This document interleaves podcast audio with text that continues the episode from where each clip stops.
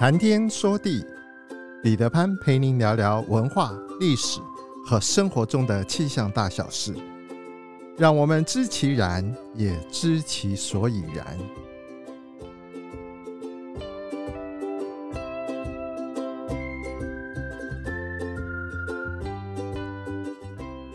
谈天说地，潘大刚空中与您相会。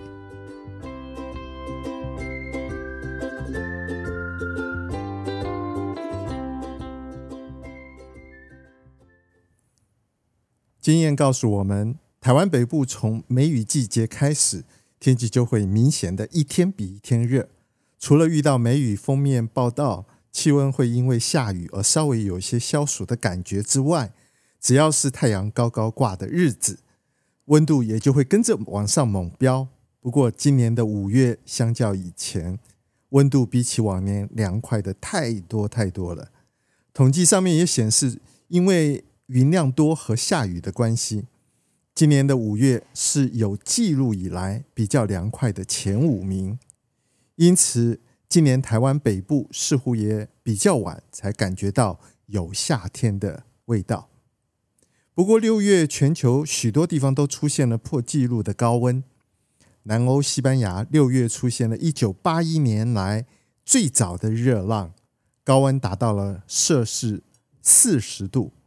西欧地区持续遭受热浪侵袭，七月初伊比利半岛多处地区气温创下了新高的纪录，整个伊比利半岛就像是处在热浪的高峰。热浪在七月中还会持续的向东北方扩散。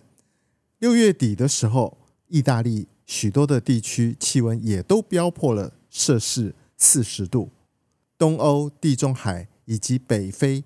多处地方的气温也都几乎比以往高出了摄氏十度到二十度之间。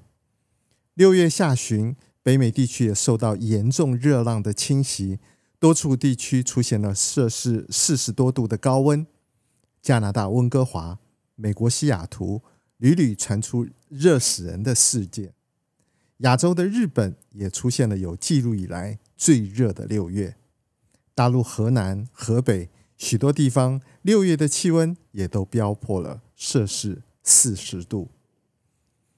热浪这个名词，最早我是在美国读书的时候才弄清楚的。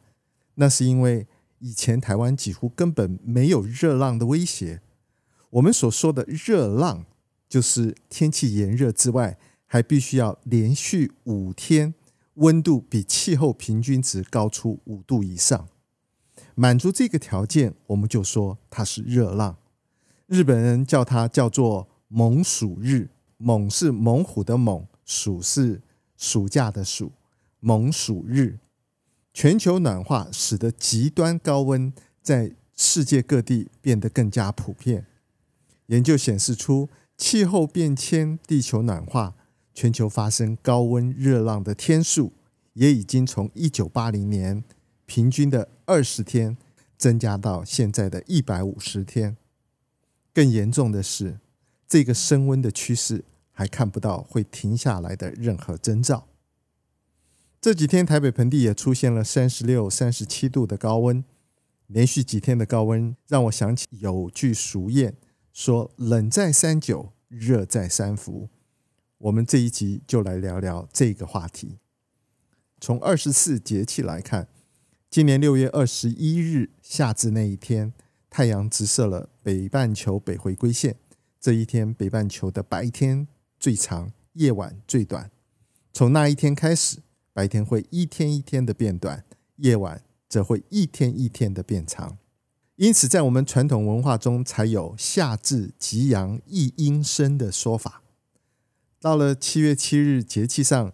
就已经走到了夏季的倒数第二个节气小暑，夏天最后一个节气是七月二十三号的大暑，接着就是进入秋天的标志性节气立秋。俗谚上说：“小暑不见日头，大暑晒开石头。小暑大暑上蒸下煮，大暑前后衣服湿透，大暑热不透，大热在秋后。”可见小暑大暑的确是一天比一天的热，另外，三伏天出现在小暑和立秋之间，它是一年中所认知最热的时期。所以说，俗语也说“冷在三九，热在三伏”。小暑不算热，大暑在伏天；大暑热不透，大热在秋后。另外，还有这个说法说：“冬练三九，夏练三伏。”谈天说地，在第十集的时候，我们聊到过冬至。在冬至的那一集，我们介绍了冬至开始数九歌。它是从冬至那一天为起点，每九天为一个九，每年九个九天，总共八十一天。三九四九是全年中最寒冷的季节，在农历中九是惯用的杂节。因此有冬九九和夏九九，人们对于谚语的冬九九是比较熟悉的。其实，在我们古代还有夏九九一说，和冬九九相似。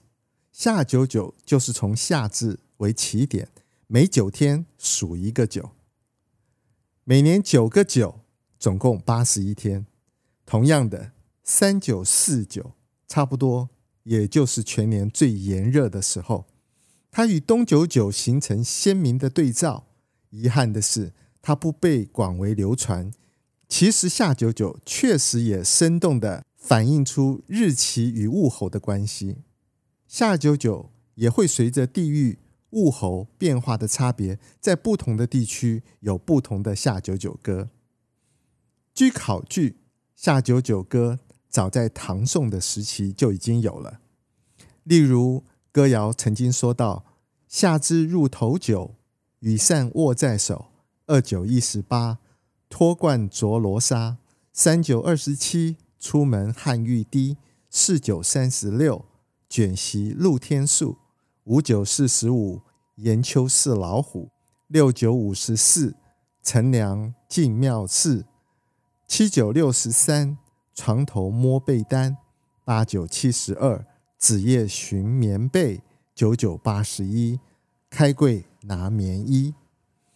明代流传下来也有一首夏至后九九谣，他是这样说的：一九二九扇子不离手，三九二十七冰水甜如蜜，四九三十六汗水如沐浴，五九四十五头戴秋叶舞，六九五十四乘凉入佛寺。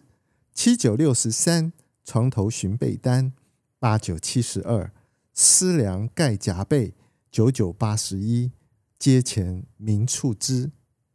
现在的夏九九在江南地区流传的歌谣是：夏至入头九，羽扇握在手；二九一十八，脱冠着罗纱；三九二十七，出门汗欲滴；四九三十六，卷席露天宿；五九四十五。严秋似老虎，六九五十四；乘凉进庙寺，七九六十三；床头摸被单，八九七十二；子夜寻夹被，九九八十一；开柜拿棉衣。至于北方大部分地区流传的下九九歌谣是这样的：一九至二九，扇子不离手；三九二十七，冰水甜如蜜；四九三十六，衣衫汗湿透；五九四十五。树头清风舞，六九五十四，乘凉莫太迟；七九六十三，夜眠不盖单；八九七十二，当心受风寒；九九八十一，家家找棉衣。俗话说：“冷在三九，热在三伏。”以前我们介绍过，“冷在三九”，三九就是从冬至那一天开始数九，也就是说，冬至之后的第二十七天。依照这个逻辑，如果你以为三伏天是从夏至这一天开始算，那你就错得厉害了。三伏是我们文化中独有的时节，它是要用干支纪日法来找入伏、中伏和末伏这三伏的日子。至于天干地支的纪日法，也就是把天干的甲乙丙丁戊己庚辛壬癸。与地支的子丑寅卯辰巳午未申酉戌亥各取一个字结合而得，例如像甲子、乙丑、丙寅等六十组不同的名字来记日子。每逢有庚字的这一个日子呢，我们叫它叫庚日。秦汉时期，因为盛行阴阳之术，因此五行相生相克的说法甚为流行。大家都认为最热的夏天日子是属火，而庚是属金，火克金，所以到了庚日，金必伏藏。于是就约定成俗，从夏至日，也就是在阳历的六月二十一或二十二日之后的第三个庚日为初伏。初伏大概有十天，第四个庚日为中伏。有的时候是十天，有的时候是二十天。在立秋，也就是阳历的八月七日或八日之后，第一个庚日称为末伏，也是有十天。就这样，三伏就有了固定的日期。按照这种规律，可以算出伏天在阳历的七月中旬到八月中旬。夏至这一天是北半球一年中白天最长的一天，这一天北半球的地面接受的太阳热量最多，而散热最少。但是，一年中最热的日子并不是在夏至，而是在夏至之后的伏天，特别是中伏和末伏天。今年的入伏时间是七月十六号，整个三伏天的时间长达四十天，尤其是最炎热的中伏，总共有二十天。所以这一段时间，大家要多注意防暑降温，多喝水。三伏天在北方民间也有一些饮食的特别习惯，因此才有这样的说法：头伏的饺子，二伏的面，三伏的大饼卷鸡蛋。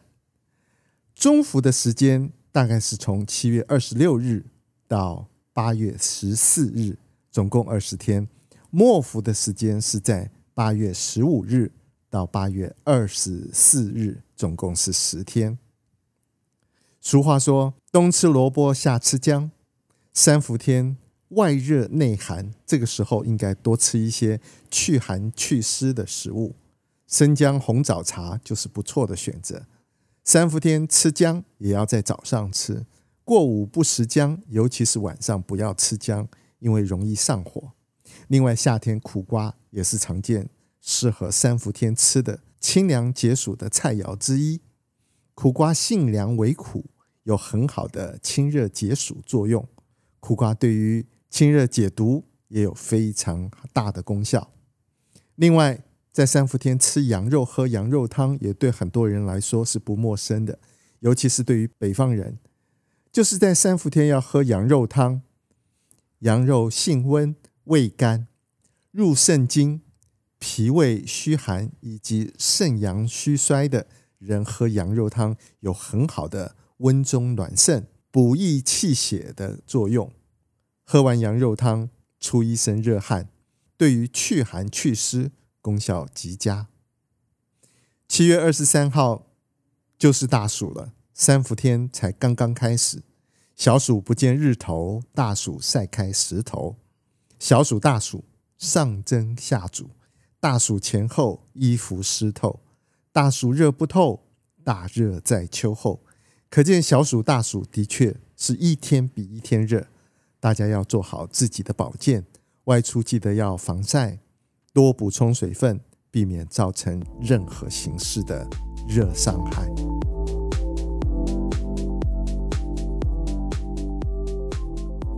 苍穹浩瀚，气象万千。月晕而风，础润而雨，见为支柱。谈天说地，和您分享文化、历史和生活中的气象大小事，让天有不测风云不再是借口，让天气不再是行动的阻力，而是生活中的助力。想要知道更多，我们下次再会。